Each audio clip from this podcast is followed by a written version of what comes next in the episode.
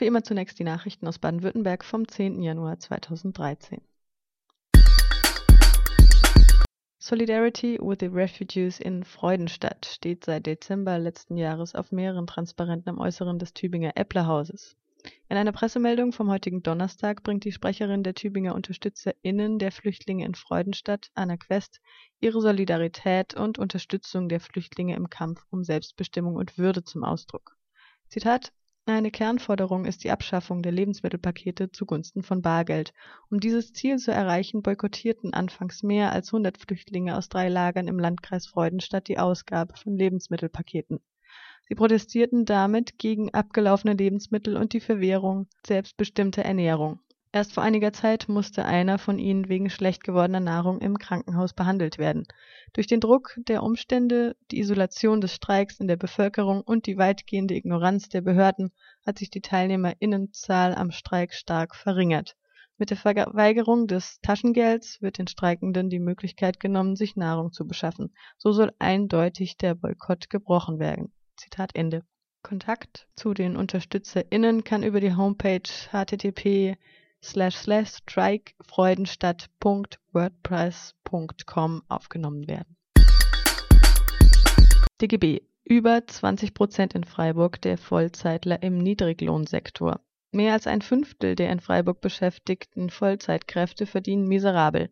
Nach einer aktuellen Erhebung des DGB arbeiten über 14.000 Menschen für einen Niedriglohn.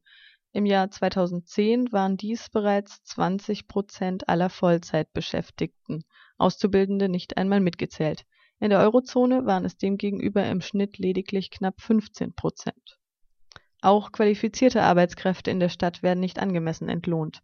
Zitat Aktuelle Daten liegen derzeit noch nicht vollständig vor, man muss jedoch davon ausgehen, dass sich die Situation bis heute weiter verschlechtert hat, so Bernd Wagner, Vorsitzender des DGB Freiburg und erinnert daran, dass bereits Mitte 2011 etwa 3000 Vollzeitbeschäftigte in Freiburg als sogenannte Aufstocker zusätzlich Sozialhilfe in Anspruch nehmen mussten.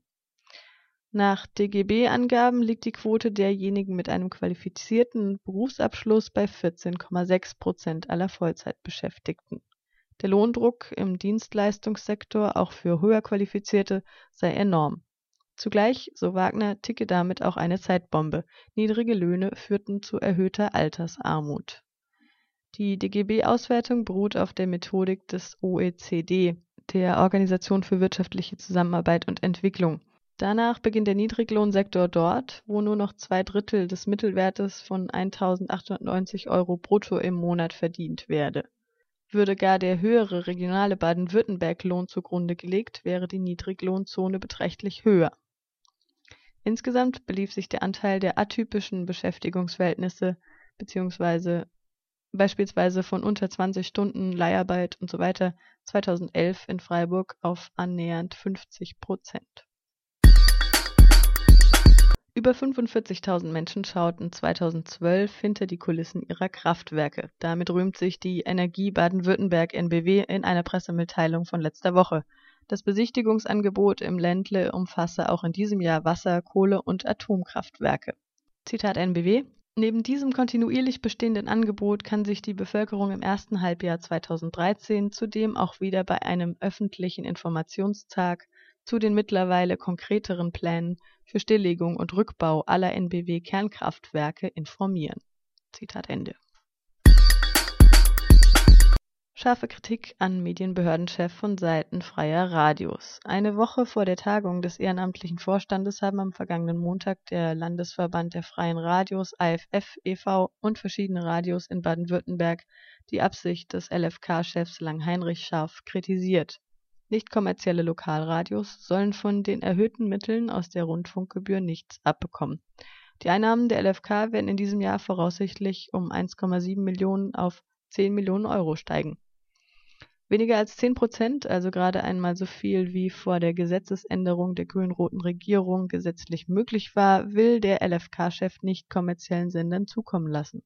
Als Sockel für die dauerhafte Sicherung sollen gar weniger als 7 Prozent reichen. Nur mit einer Vielzahl von zusätzlichen Anträgen und Berichten können maximal 10 Prozent erreicht werden.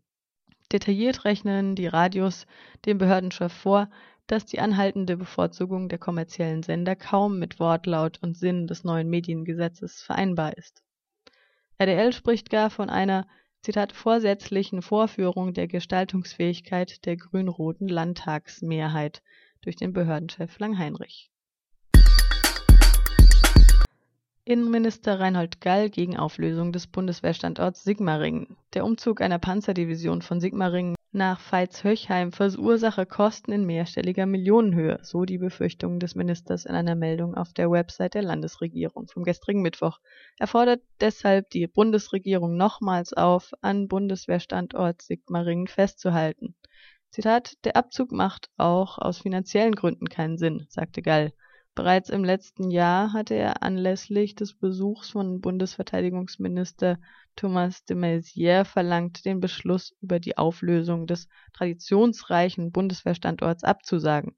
Schließlich, Zitat, verfüge Sigmaringen über die Infrastruktur für einen neuen, erheblich vergrößerten Divisionsstab und auch über Reserveflächen. Zitat Ende. Beim Umzug müsse die fehlende Infrastruktur erst aufwendig geschaffen werden. Dazu kämen die Kosten einer digitalen Vernetzung. EEG darf nicht kaputt reformiert werden. Diese Meinung vertritt Baden-Württembergs Umweltminister Franz Untersteller. Stattdessen solle eine besondere Reform des Erneuerbaren Energiegesetzes erfolgen. Bundeswirtschaftsminister Philipp Rösler hatte gefordert, das EEG noch vor der Bundestagswahl zu überarbeiten. Dies wies Untersteller zurück. Zitat: Das EEG taugt nicht zum Spielball für den Wahlkampf zu dem Philipp Brösler es machen will. Wir brauchen eine sorgfältige Weiterentwicklung des Gesetzes, keinen Aktionismus. Es sei falsch, der Förderung der erneuerbaren Energie die Alleinschuld an den steigenden Strompreisen zu geben und deshalb die Steuerungsfunktion des EEG allgemein in Frage zu stellen. Zitat Untersteller der Rekordbeitrag von 17 Milliarden Euro, den die Bürgerinnen und Bürger vergangenes Jahr über das EEG für die Produktion von Ökostrom ausgegeben haben, zeigt, wie erfolgreich wir beim Ausbau der erneuerbaren Energien sind. Der Großteil der aktuellen Umlageerhöhung hat mit dem Ausbau selbst aber nichts zu tun. Zitat Ende Untersteller. Der Minister verwies dabei auch auf eine Studie des Öko-Instituts. Demnach hätten 54 Prozent der Strompreiserhöhungen andere Ursachen, unter anderem die Ausweitung der Zahl der Umlagebefreiung für die Industriebetriebe. Außerdem müsse bedacht werden, dass das EEG bei der Solarförderung eine eingebaute Bremse habe, die mit zunehmendem Ausbau von Photovoltaikanlagen die Einspeisevergütung senke. Zitat, das ist das Ergebnis der EG-Novelle 2012, an der auch der Bundeswirtschaftsminister beteiligt war, so Untersteller. Von einer Kostenspirale beim Ökostrom zu warnen und endlich eine Bremse zu fordern, ist versuchte Profilierung, geht aber an den Fakten schlicht vorbei. Zitat Ende. Untersteller.